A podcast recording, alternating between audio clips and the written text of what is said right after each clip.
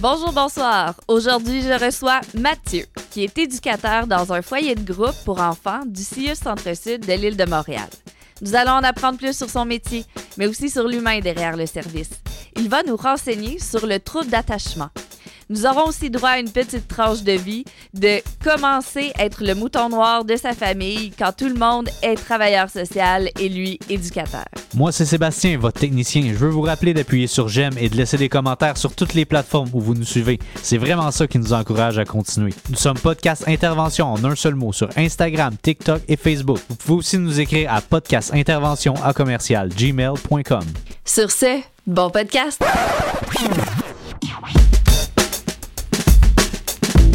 Bienvenue au podcast Intervention avec Ariane Kim.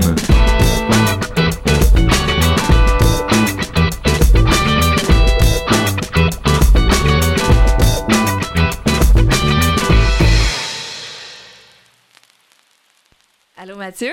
Bonjour. Donc toi, t'es éducateur à l'enfance. Oui, Fait que c'est ça ton métier. exactement.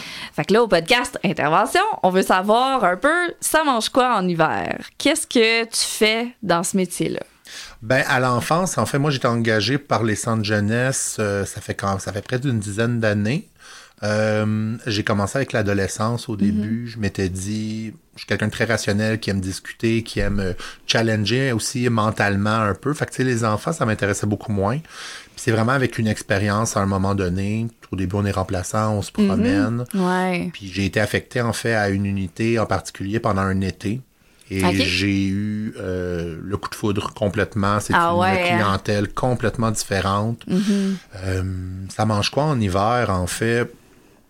C'est sûr qu'une clientèle euh, que des enfants, les unités ont des enfants de entre 6 et 10 à 12 ans Ouais. environ. Ouais, Donc, ouais. on a vraiment des enfants très, très, très jeunes. Ouais, c'est tout petit. C'est vraiment les tout petits. Et C'est sûr qu'il y a aussi il y a, d'autres endroits avec des plus jeunes encore. Fait que nous, maintenant, on appelle l'enfance, c'est la Ouais. branche 6, 10, 12 ans. Euh, et on, on sert un peu de.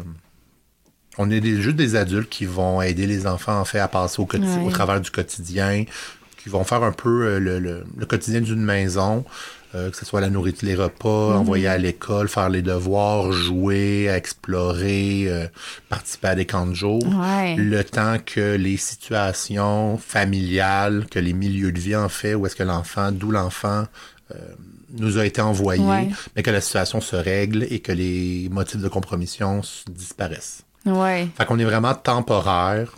Mm-hmm. Puis notre, notre travail, c'est vraiment juste de vivre le quotidien avec les enfants. Ouais. Ouais. Mais c'est bien expliqué, je trouve. Ben, merci. Vivre le quotidien, tu sais, c'est Ouais. c'est exactement ça. Puis euh, moi, j'aime ça, t'avoir, parce que euh, dans ma carrière d'éducatrice, on fait le métier, mais moi, j'ai fait deux quarts de travail à l'enfance seulement. Mais à chaque fois que je parle avec des gens qui travaillent à l'enfance, ils sont passionnés.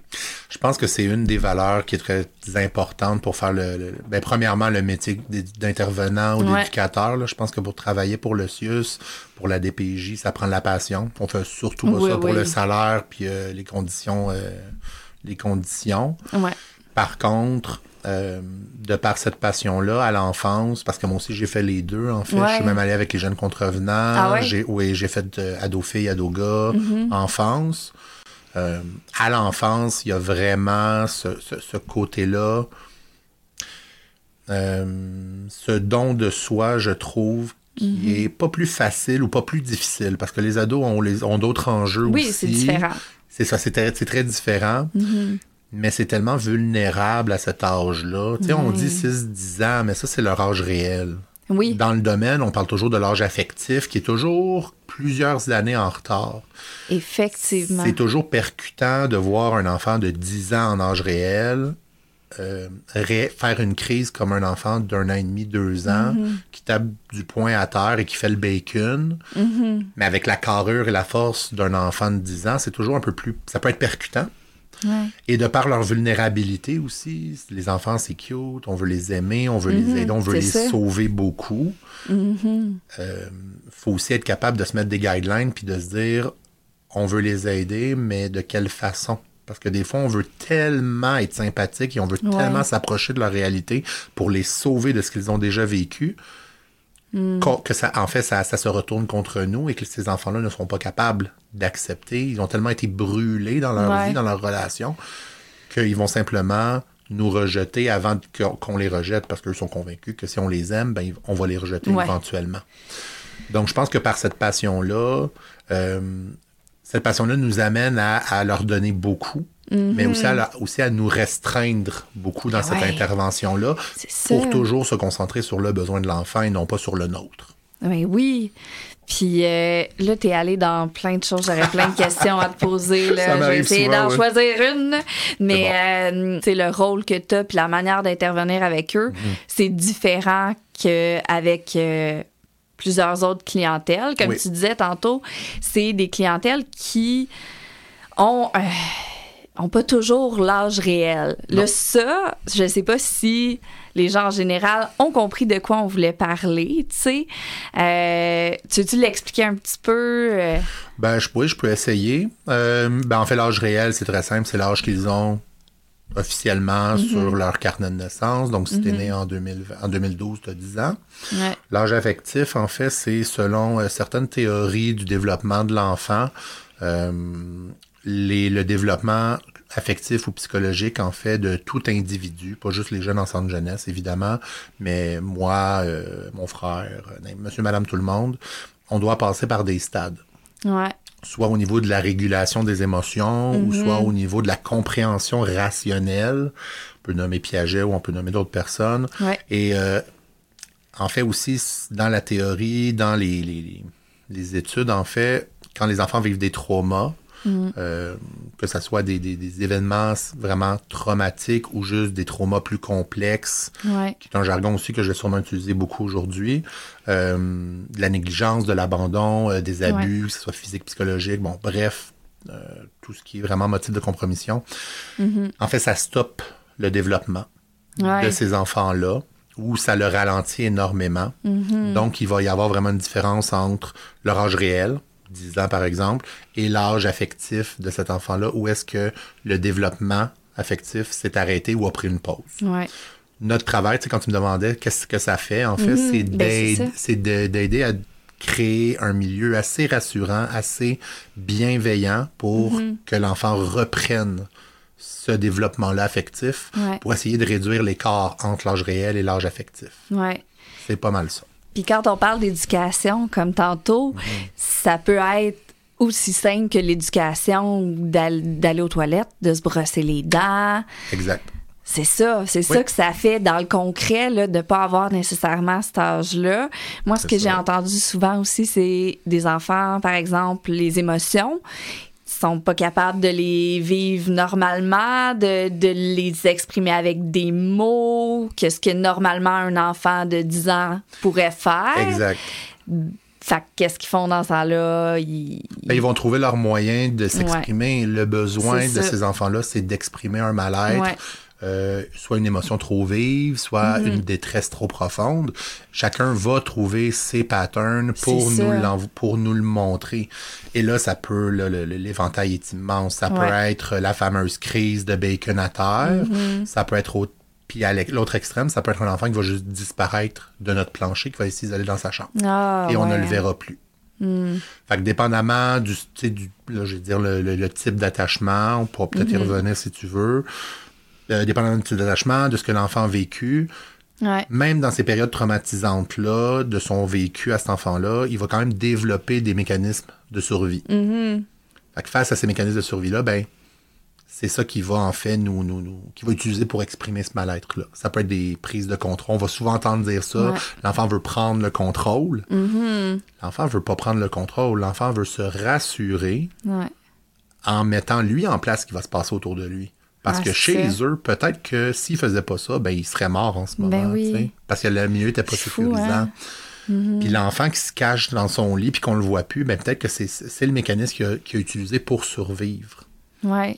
Et l'autre qui fait sa crise, ben en faisant sa crise, qu'est-ce que ça oblige? Ben qu'un adulte se rapproche et l'accompagne là-dedans.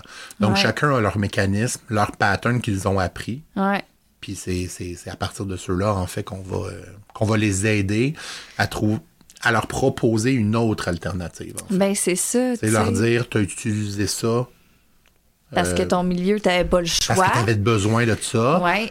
Est-ce que je peux te proposer une nouvelle Ouais. autoroute, une nouvelle idée, une nouvelle façon de faire Mm-hmm. qui va peut-être te demander moins d'énergie, puis peut-être que tu vas te sentir mieux avec ça? Ah, c'est ça. Au lieu d'invalider la première en disant t'as pas appris la bonne chose, moi je vais te l'apprendre.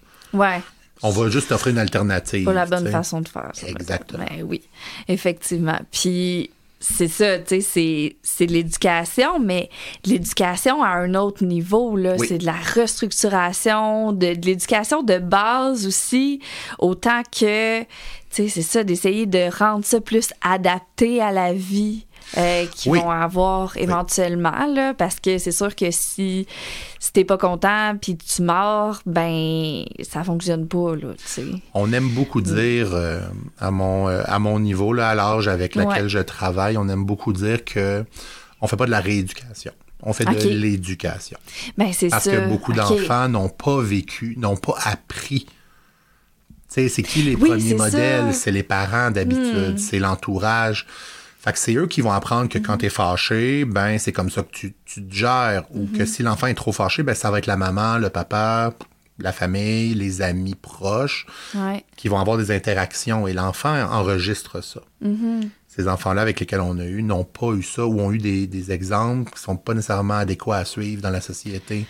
Donc, avant même de rééduquer, beaucoup Ouais. d'enfants ne savent pas quoi faire quand ils sont fâchés ou quand ils sont ils vivent une, ou ils ont peur ou que, tu sais, bon, s'attachent leurs souliers, ils savent pas comment.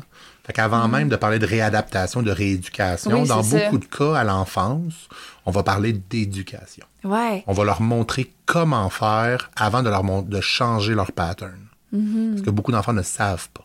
Le revers de la médaille, en fait, ce que moi je remarquais beaucoup à l'enfance, c'est que on sème, on sème des graines Ouais. à l'enfance. On sème des graines qu'on espère un jour qui vont germer, Ouais. mais on sera pas là pour voir ces, ces- ces- tous ces petits fruits-là qu'on a essayé de planter. Fait que ça, c'est peut-être le revers de la médaille, mais on essaie de planter le plus, de, de semer le plus de graines possible dans leur tête.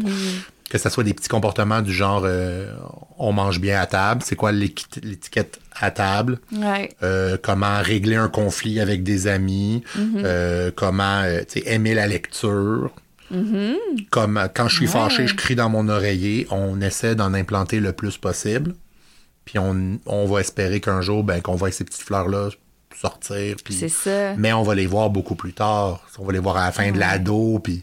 Fait que des fois, à l'ado, moi, ce que j'aimais beaucoup, c'était plus qu'on on voyait ces graines-là. Des fois, tu sais, quand un ado Oui. comprend quelque chose, wow, là, tu vois que ça, ça se revire sur Ouais. une scène. Puis, my God, il a- on dirait qu'il a pris comme 5 ans en, en maturité. Incroyable.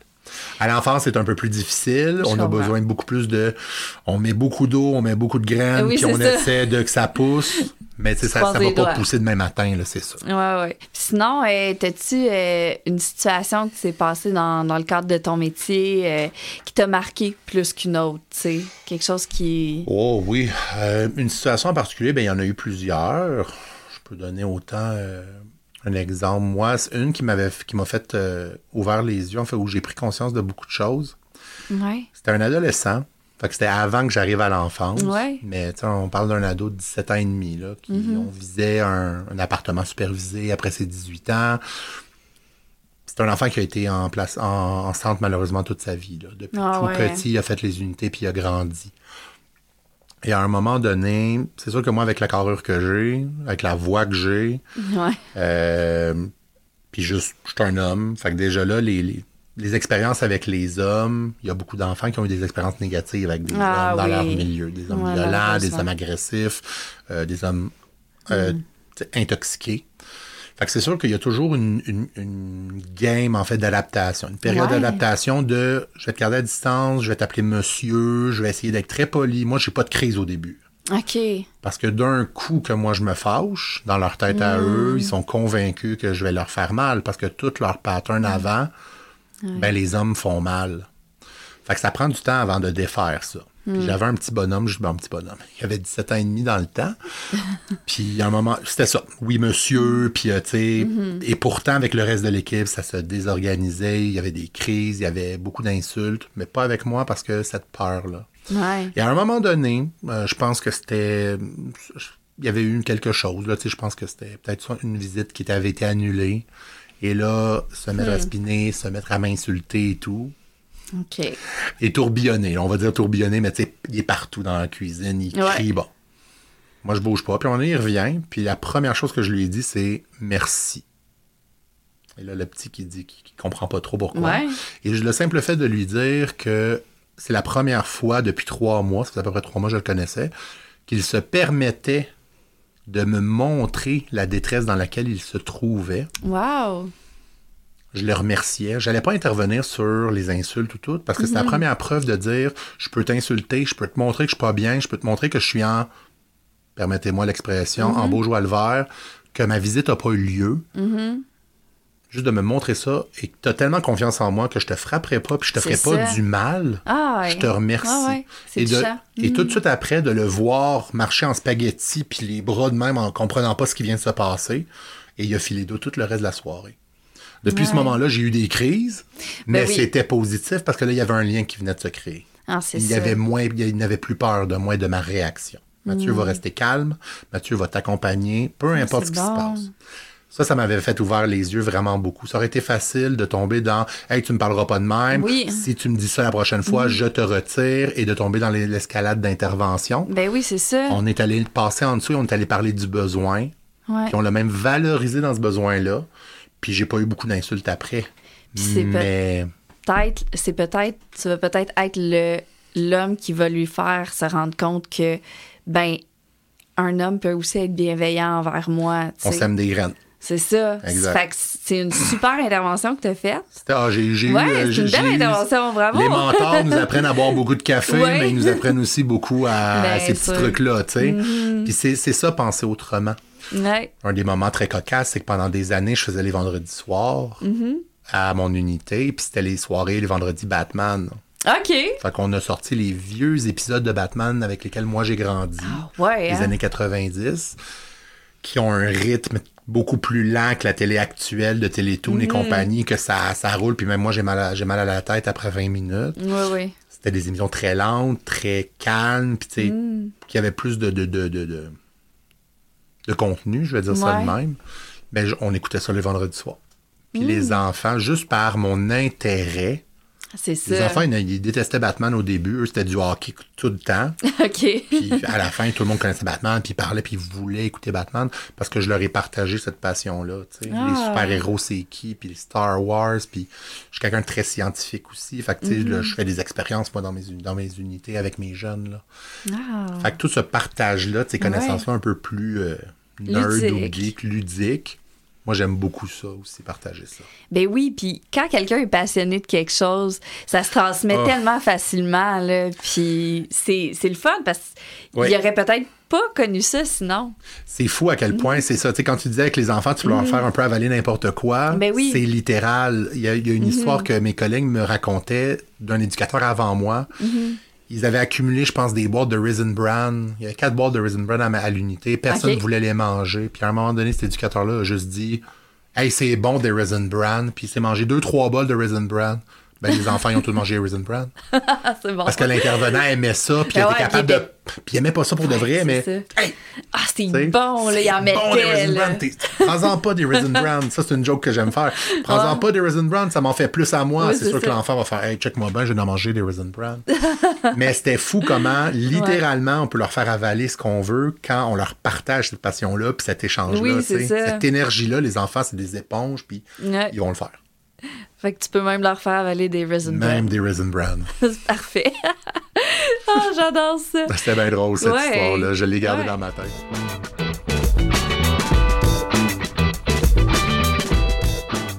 Dans les, les raisons pourquoi ils sont là, on a parlé de motifs de compromission. Oui. Ça, c'est en fait euh, qu'est-ce qui les ont amenés vers la DPJ. Oui. Mais tu as parlé de la théorie de l'attachement. Ça, c'est vraiment intéressant. Ça, on n'en a pas parlé dans d'autres euh, podcasts.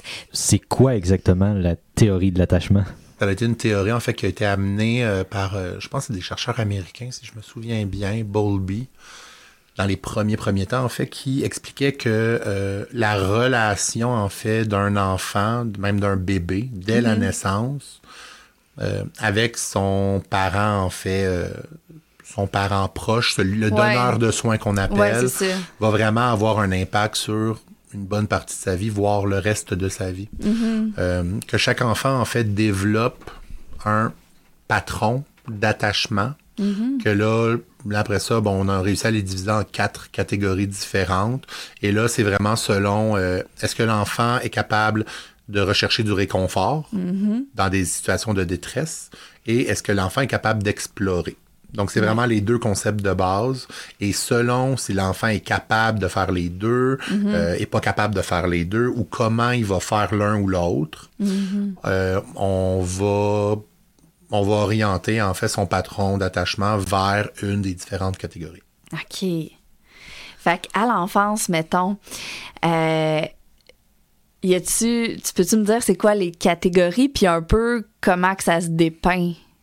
Les oui, des les- exemples concrets, en fait. Bien sûr, les quatre Ouais. catégories, en fait, c'est pas juste à l'enfant. On a nous-mêmes, toi Les et adultes, moi, ouais. Mm-hmm. tout à fait. On est on- on- nos patrons d'attachement sont consolidés parce que, mais on a grandi avec ça. Ouais. Et pour différentes raisons, on est euh, soit bon, là, je dis les mots, je vais les expliquer, sécure, évitant, désorganisé ou ambivalent.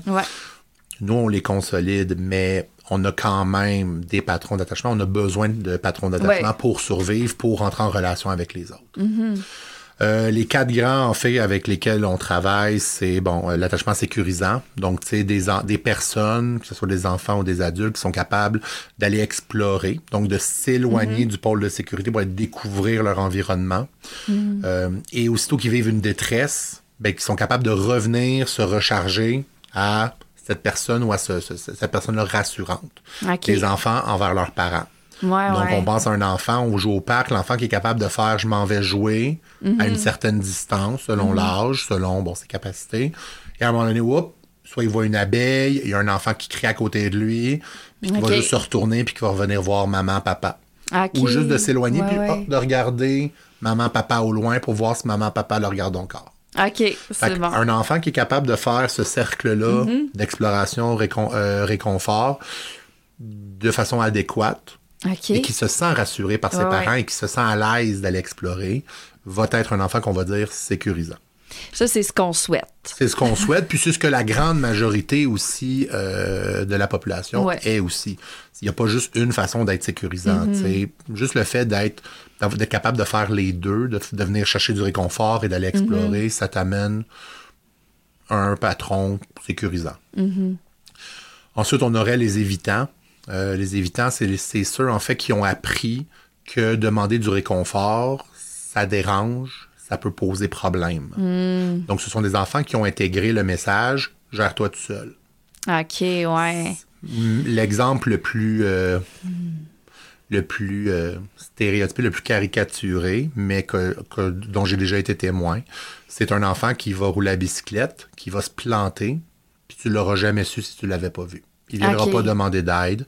Il va se relever, il va épousseter son pantalon, va essuyer le sang sur ses genoux, puis il va reprendre son vélo, puis il va repartir. Puis si tu lui demandes Hey, ça va-tu bien? Oui, tout est beau, je me suis géré. Tu le sauras pas. Parce je que s'il vient nous, demander, nous dire qu'il a mal, qu'il a de la peine, qu'il se sent fâché, que peu importe l'émotion qu'il vit, Ouais. on va le rejeter automatiquement. Tu me déranges. ça.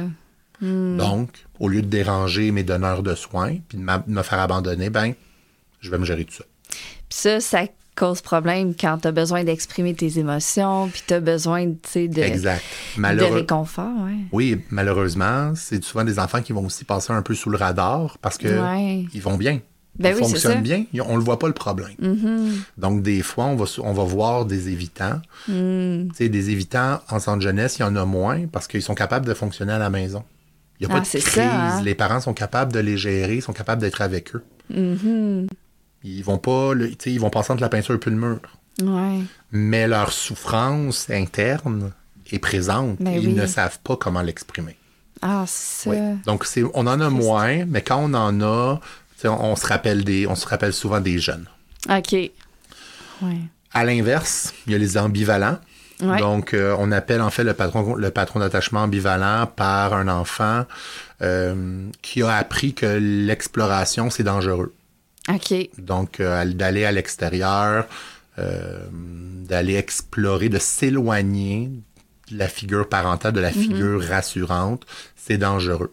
OK. Ces enfants-là ont compris qu'ils devaient rester proches.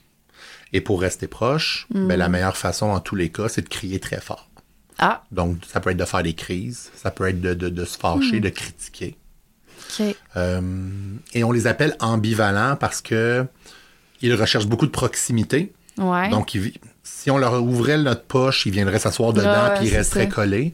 Mais ils sont ambivalents en ce sens où est-ce que d'être trop proches, ça leur fait mal aussi. Ils Mhm. ont peur de fusionner, ils ont peur de disparaître au travers de l'adulte, Mhm. de, de- de- leurs parents ou juste des éducateurs. Ouais. Ils ont peur de disparaître au travers de ça et ils ont peur aussi que la coupure arrive.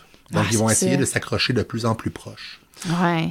Donc, d'être trop loin, ça fait mal. Mhm. J'ai peur que tu m'abandonnes. J'ai peur de ne pas être entendu. Ouais. Et d'être trop proche, ça me fait mal parce que j'ai peur de disparaître en toi, j'ai peur de fusionner et j'ai aussi peur que la coupure s'en vienne. Mhm. Donc, c'est des enfants qui vont toujours valser entre je vais te repousser, puis je vais te rapprocher. Puis je vais Ouais. te repousser, puis je vais te rapprocher.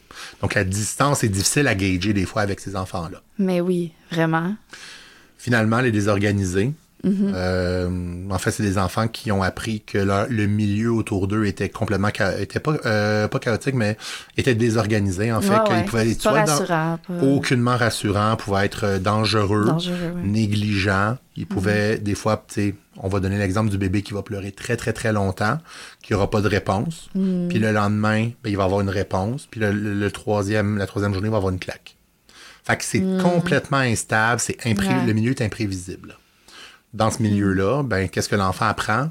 Ben, pour survivre, je peux pas compter sur mes parents. M'a compté Ouais. sur moi. Donc, moi, des enfants qui, ça, des enfants de 5 ans, 6 ans qui savent faire à déjeuner, puis qui vont me, Ouais. qui veulent me faire à déjeuner, puis me faire des crêpes. OK. Fait que tu as Ouais. appris à faire des crêpes parce que tu as du besoin de ces mécanismes-là, de Mm-hmm. ces patterns-là de survie. Mais ici, tu n'en as pas de besoin. Ici, Non, je vais t'offrir autre chose. Parce qu'un enfant, à la base, c'est fait pour qu'on prenne soin d'eux. là. Oui. C'est pas eux qui devraient prendre soin de nous. Non. Mm. effectivement. Et des fois, dans certaines familles, ben, ces rôles-là sont Ouais. Inversés. Peu importe la raison pour laquelle ça arrive, Ouais, ouais. il y a des enfants qui ont besoin de prendre, de prendre soin de leurs parents.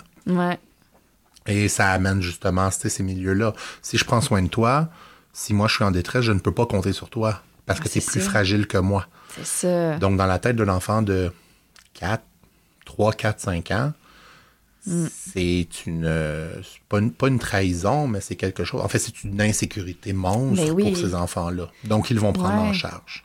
Mais fait cocasse, moi j'ai un petit, j'ai déjà eu un petit bonhomme Ouais. qui avait un- on, a, on a identifié qu'il avait un patron comportemental. Je pense qu'il avait le diagnostic euh, de trouble d'attachement désorganisé, si Ok. je me souviens bien. Puis aussitôt qu'il est arrivé chez nous, première journée, c'est moi qui l'accueillais. Puis il, s'est juste mis les mains sur ses hanches, les, les poings sur les hanches. Puis il m'a dit Bon, donne-moi tes clés, je vais débarrer mes portes. Ah! 6 ans. fait que, Ok. tu sais, OK, euh, ça, marche pas vraiment comme ça. On Mhm. va prendre le temps d'arriver. Mais lui il arrivait puis il prenait en charge son Mhm. milieu parce que c'était tellement traumatisant de déménager, de venir habiter à notre unité Ouais. que là, c'était si je ne prends pas mon environnement en charge tout de suite, ben je risque de mourir dans sa tête. Ben oui. Inconsciemment, là.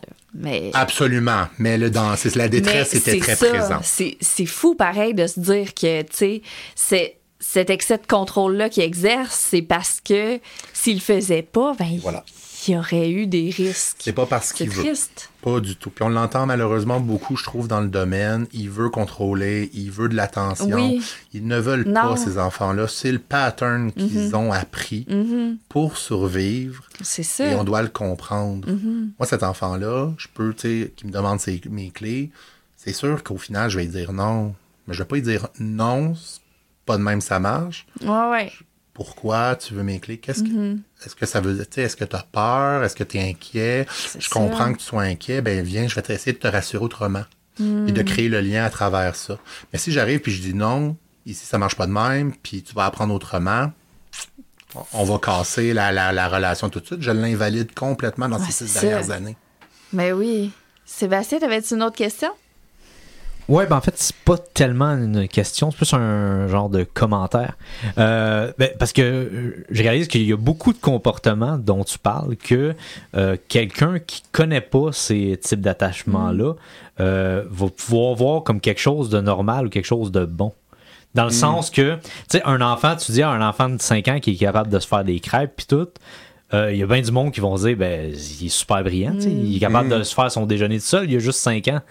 Je pense que ça dépend de la raison. Mais tous ces enfants-là sont brillants à la base. Pour qu'un enfant de 5 ans apprenne à dire Waouh, il faut que je me fasse à manger, je vais apprendre comment me faire à manger pour survivre, parce que Ouais. mes parents le feront pas. Ces, gens, ces jeunes-là sont d'une résilience et d'une intelligence. Je leur lève mon chapeau. À 5 ans, ils ont vécu plus de traumas puis plus de choses que moi, j'en vivrai toute ma vie.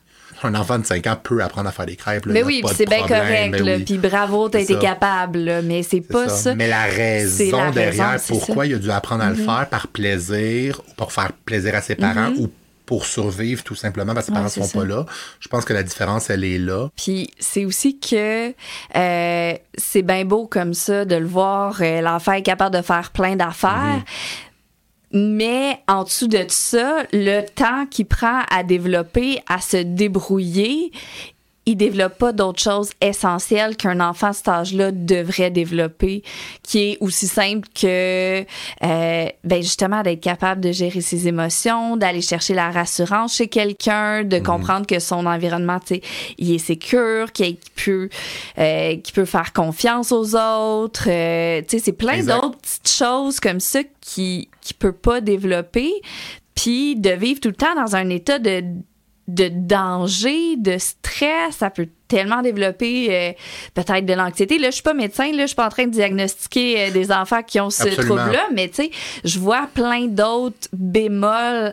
Bien sûr, ben, si tu as vécu des situations traumatisantes, tu as Mhm. été battu, tu as été abusé, euh, t'as été on, t'a négligé, Mhm. tu étais, tu criais, tu sais, bébé, tu criais pendant des heures et personne ne venait te voir, Mhm. peu importe la raison.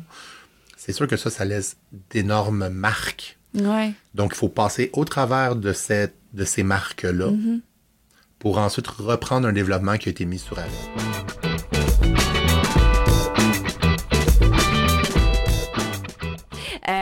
Euh, fait que parlons un peu plus de, de toi. Qu'est-ce qui t'a amené vers le milieu de l'intervention? Mais là, tantôt, tu nous l'as dit un petit peu. Mm-hmm. Toute ta famille est dans le milieu. Oui, j'ai beaucoup de j'ai beaucoup de membres de ma famille euh, travailleurs sociaux. Même Ouais. euh, ouais, j'ai des cousines qui sont sont sont allées là après moi en travail social. OK.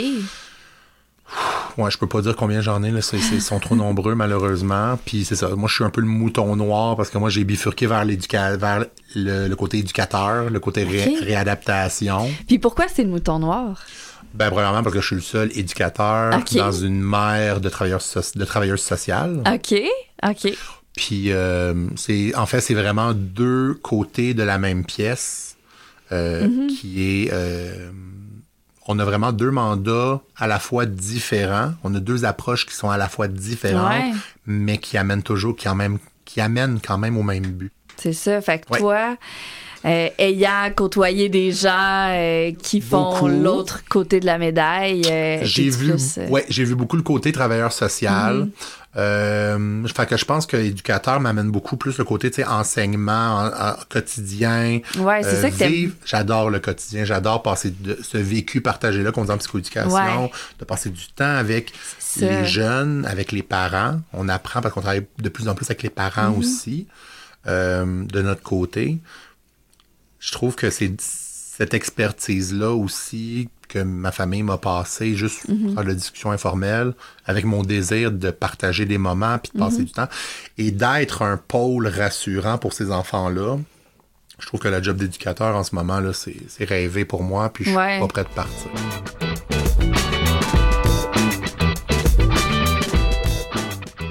Est-ce que avant qu'on se quitte, il y a vraiment quelque chose que tu voulais nous partager? Euh... Mon Dieu, ça sonne tellement cliché, mais de prendre son temps, honnêtement, ça c'est une des belles, euh, ça c'est une des belles prises de conscience que je fais, que j'ai fait dans les dernières années à mon travail avec les enfants, dans ce rythme. Tu sais, on parlait de la programmation effrénée. Ben, nos vies aussi sont effrénées.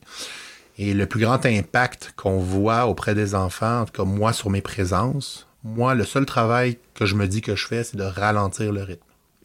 C'est de, c'est, c'est de contrôler le rythme et de Mhm. le ralentir. On n'est pas obligé de se presser, Hmm. au même titre qu'on n'est pas obligé de répondre à tout en ce moment immédiatement. Ouais.